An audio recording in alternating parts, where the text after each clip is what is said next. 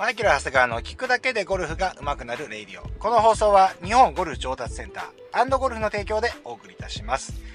さて、えー、今日はですね、えー、パター数を数字だけで判断するなっていう話をしていきたいと思います。はい。皆さんね、えっ、ー、と、やっぱりこう、スコアを出そうと思った時にですね、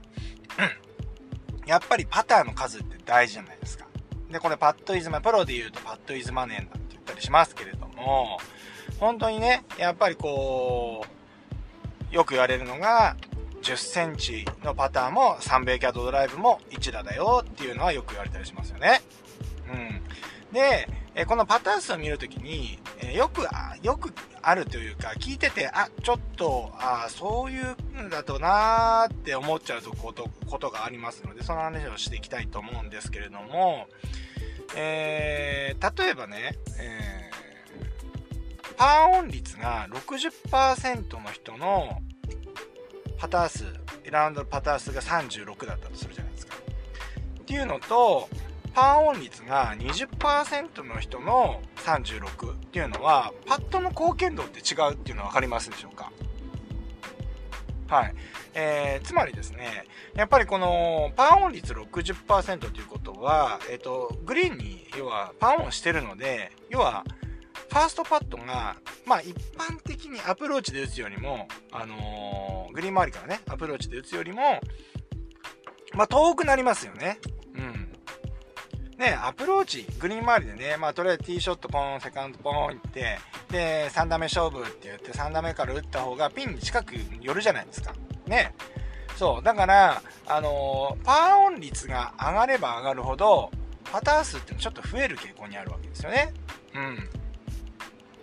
距離が長くなりますよね。長くなりますからね。アプローチだったら大体、まあ、あのー、OK に寄らなかったとしても、ワンピン、まあ悪くても2ピンぐらいの中には入りますよね、半径が。半径2ピンぐらいのところに入るとは思うんですけれども、ショットでこの2ピンの中に入れるのって結構至難の技じゃないですか。うん。なので、この上達していく過程で、まあパター数ね、最初33とかね、35とかで回れるようになったんですとしたしてもですね、パーオン率が次はどんどん良くなってくるので、やっぱりね、パターン数っていうのはね、若干増える傾向にあるんですよね。そこでみんなで結構慌てちゃって、あのー、パターンが悪いとかってね、数字だけを見てね、おっしゃる方がいるんですけど、いやいや、それはね、今ね、あの、成長期にあるので、あのー、自然なことだよって、パッド貢献度っていうのが、やっぱりちょっとその、基準が違ってくるじゃないですか。うん。パーオン率が20%の人と、えー、50%の人ではパターンの貢献度って変わってくるので、まあ、そういうふうに、えっ、ー、と、数字で捉えない方がいいよっていう話ですね。ですから、まあ、えー、まあ僕はね、結構、うん、レッスンとかでも、まあで、極力データを取っていくように心がけましょうっていう話をしてるんですね。まあ、自分のスコア、自分だけのスコアカードを作って、パンオンしたら丸とかね、えー使ったクラブを書いておくとか、まあ OB が出たら OB と書いておくとか、なんかね、バンカーとか、なんかいろいろで書けるだけ書こうと。まあそうすると自分のウィークポイントとか分かってくるよねっていう風に、えー、話をしてるので、極力そうやってデータを取ってもらうことを進めてるんですけれども、このパターンに関してもですね、単純にパターンの数を、例えば2パットで2って書くのではなくて、ファーストパットの時は15ヤードあったとか、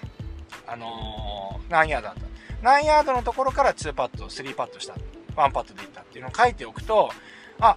やっぱり私は15パ15ヤード以上、まあ、15歩でもいい自分の基準でいいですよ。15歩以上になると、3パットの確率が上がるんだなっていうのがわかるわけなんですよね。そしたらですね、練習グリーンでやる練習が変わってきますよね。今度そのショートパットを一生懸命打つ練習じゃなくて、15ヤードの距離感を出す練習を、あの、やるようになるわけじゃないですか。それをやらずして、えー、ずっとショートパットの練習をしてても、なかなか距離感って良くなってこないわけですよね。イコール、あのスコアは変わってこないということになるので、まあ、自分のパターンがね、どういう状況にあるのか、パターンだけじゃないですね。あの自分の今のプレーの内容はどういう風になるのかっていうのを把握するためにも、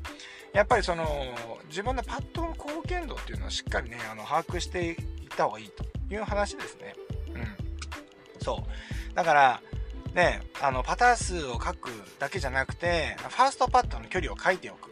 例えば、15歩、例えば5歩とかでもいいですよ。20歩でもいいんじゃない20歩が、それが2打だったのか、1打だったのか、4打、まあ3だったのか4だったのかっていうのを書いておくっていう風にすると、あの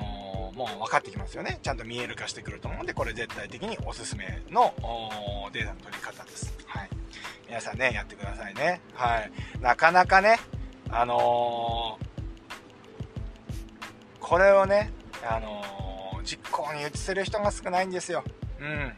なかなかこういうめんどくさいことっていうのは忘れちゃうし実行に移せない方のが多い。やっぱりこう、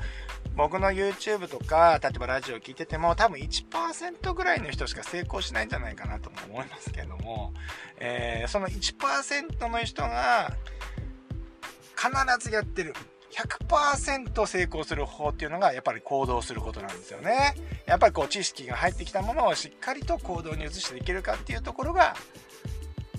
結果を出すポイントだかなというふうに思いますね。これは自分にも言ってます。自分にも言ってます。で、僕のね、えー、仕事っていうのはゴルフのコーチっていうのも一つあるんですけれども、まあ、経営者っていうね、側面もあります。ですからそういう部分では、まあ、まだまだよちよちのひよこなので、いろいろ勉強することっていうのがたくさんあるんですけれども、やっぱりね、ああ、なるほどと。あ、こういうマネジメントの方法があるのかとかね、あこういう考え方があるのかとか、あこういうことをすればミスをね、あのー、減らすことができるとかね、あこういう仕組み化をすることができるのか、することによってこういう問題解決できるのか。ね、今 YouTube であったりとかね、本とかもね、あのいっぱい出てるんで、あのー、すごくね、勉強する機会にあるんですけれども、それを実際行動に移せてるかっていうと、ね、やっぱりなかなかそれが実際行動できてるかどうかっていうと、ちょっと疑問なところありますよね。はい。まあ自分のために言ってるような話なんですよね。このラジオっていうのはですね、自分の、自分のためにも、うん、あのー、言ってるというような感じのものなんですよね。はい。まあ、皆さんもですね、だからまあ100%まで言わなくても、あ、ちょっとこれはっていうね、あの、ちょっとこう刺さったものに関しては、あの、一歩でもいいんですね。はい。まあ、テストとかで言うと1問目を解くっていうことがね、あの、すごく大事だと思うので、えそうやってまず一歩をね、あ踏み出していただければと思いますね。はい。はい。まあ、そんなわけでですね、しみじみそんな話になりましたけど、まあ、ほんとこういう話するのはね、ほらね、ローラね、あの僕の YouTube チャンネル、マイケルゴルフ TV の方に出てくるね、ローラなんかのラウンド見ててもそうなんですけど、ねなんかね、こう、すごくゴルフが淡白だなーって思うわけですよね。あ、やっちゃったーでね、済ま、済ましちゃうんで、まあ、いいんですよ、遊びだから。ね、いいんですよ。そう、いいんですよ。もうだから遊びだからやっちゃったわーで、それいいんです。逆に僕がね、できないそういうのをね。そういうのが、やりたいです、本当は。やっちゃったーわーね。やりたいんですけれども、できないけども、それだとやっぱなかなかうまくなんないんですよね。うん、やっちゃったらやっちゃったらなんでやっちゃったのかなというのをね、やっぱりやっぱちょっとやっていかないと、うん、ダメだなと思いますね。彼女なんかほら、50パットと行くわけじゃないですか。だからね、50パットやってたら100、まあ絶対90切れないってっていう話をしてて、だって50パットで100とかぐらいなんですよ。だから変な話、その100、今90切り目標でやってますけれども、そんなのパターだけで良くなるわけじゃないですか。ただね、さっき言ったように、例えばこれが減る、減らすっていうことができたとしても、えー、それってね、あの、本当にパワーオンしてるかどうかっていうことによって、その関連で変わってくるので、単純に10打減らせばね、あじゃあ90切れてくるじゃないかっていう話でもないっていう話があるんですけれども、彼女なんかもそうやって少しそう、えー、データを取るみたいなね、そのメモをするみたいなことができれば、あのーもうちょっとね、上達が早くなるんじゃないかなっていうふうに思って、いつも厳しく言ってるんですけれども、なかなかあの響いてくれませんね。はい。うん。最近、ふてくされ気味でやってますけれども。はい。まあね、でも、こう、あの、やっぱいろいろ、この夏ね、いろいろこう、いろんな人とね、会う機会があって、まあ YouTube も、何ですかね、1年半、2年ぐらい経つんですかね。ちょっと、真面目にやり始め、真面目っていうかち、ちゃんとコンテンツを作り始めて、まあ、2年ぐらいになるとは思うんですけれども、結構ほら、僕の周りの方はもう見てくださってる人が多くて、いろいろ感想をね、あのー、イメージとしてはもう YouTube の人みたいな感じらしいですよね。YouTuber じゃないんですけどね。うん、だけど、感想をね、あのー、いただくんですけど、第一声がね、ローラの話なんですよ、結構。うん。で、ローラのね、動画はね、賛否両論あるんですけれども、最初のうちはね、あんまり評判が良くなかったんですよね。で、手元に伝わってくる感覚としてローラのね動画ってあんまりこうなんか刺さってないなというかでも自分が収録しててもあーなんかちょっと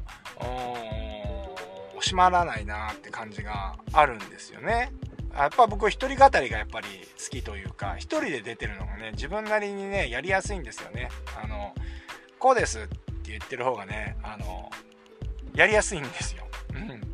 ね、もうエゴの塊ですね。もうこうなってくると。もうエゴの塊になってるんですけれども、単純に言うとですね。うん、だからそうやってもう自分のことをず自分の意見をずっと言うっていうね。うん。だからもう意見は聞きませんみたいなね、話なんですけど。ね、だから誰かのレッスンをする、しながらね、やるっていうと、ね、あのー、やっぱりこう、やってもらってそれ待ちみたいなのもあるわけじゃないですか。だからやっぱりこう、理想と現実のところが出てくるんですけれども、何なんですかね。やっぱりね、あの、リアクションがいいって、な、なんでいいのっていうと、そのね、あの、やっぱりリアクションがいいんだっていうわけですよね。だからその、なんていうのか、ダイレクトに、じゃあ例えばこれはこうですってなった時に、これはこうだよって言った時に、ああ、わかんないとかね、できないっていう感じじゃないですか。感じないですよ。見てない方はちょっと見てください。ね、あのー、ローラっていうの出てきますから、あれなんですけど、ね、あ、あすごい分かった時は、すごいこれ分かったみたいなね、あことを言うし、すごいこれはこうだとかね、全然違うとかね、あの、両方ね、わかんない時はわかんないってなるし、わかったって時わかったって言うし、このリアクションがね、見ててはね、あの、共感できるみたいなんですよね。だから、あのー、見ててはなんかそういう風な、あの、意見を、最近はね、もらうようになりましたね。最初の方はやっぱり、あのー、ちょっと、あれは意図的にやってんですよ。意図的にやっぱちょっとローラと話して、一発目のね、ライブの時に、最初はライブで、えっ、ー、と、要は僕はさ、一人語りができないから、彼女がいるとね、できないから、あのまあ、ライブでやって、レッスンの風景をね、やって、その成長過程を見てもらおうかっていう感じで1本目をやったんですけど、ライブが終わって2人でこう、しみじみね、あの、話をしてる時に、いやーこれつまんないよね。って、これじゃあ見てる人つまんないよねってなって、だからもうちょっとフランクに、えー、まあ慣れてなかったっていうのもあるし、フランクにやらないと、これ面白くなんないよねっていうところから、まあちょっとね、少し次から砕け気味でやったんですけど、このまた砕けたのがね、これはまた不評ででして ね。で、向こうも向こうでほら、なんか TikTok とかやってるんで、フォロワーさんがね、結構いるわけですね。彼女のファンみたいなね、普通の一般人ですよ。一般人なんだけど、彼女のファンみたいな人もいるわけですよ。やっぱちょっとね、あのなんて言うんですかね、僕の YouTube の感じと、見てる方の、あの層とちょっと違う感じがあって、あのー、まあ見てくださいばなんとなくこういうこと言ってんだなってのはわかるとは思うんですけれども まあ違うのもあって、なんかこう、最初はね、しっくりこなかった、しっくりこないなと思ってたし、まあ聞こえてくるお声もそういう、えー、しっくりこない感じが多かったんですけど、まあちょっと時間経ってくると、なんかこう、まあ、あね、あの、あの感じはすごくいいっていうこと危険もね、あってね、やっぱりなんだかんだ言って YouTube っていうのはですね、まあ、周りの意見に惑わされちゃいけないということですね。結局のところ、テレビとかね、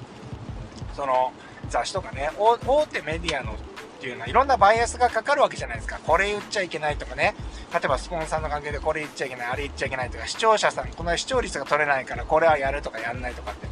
え、よくね、そういう話になっちゃうんですけど、やっぱせっかく個人メディア持ってってやってるわけですから、まあ自分がね、あの、これが、あの、見てる方にとって、えいいもの、うん、これ、これは、あの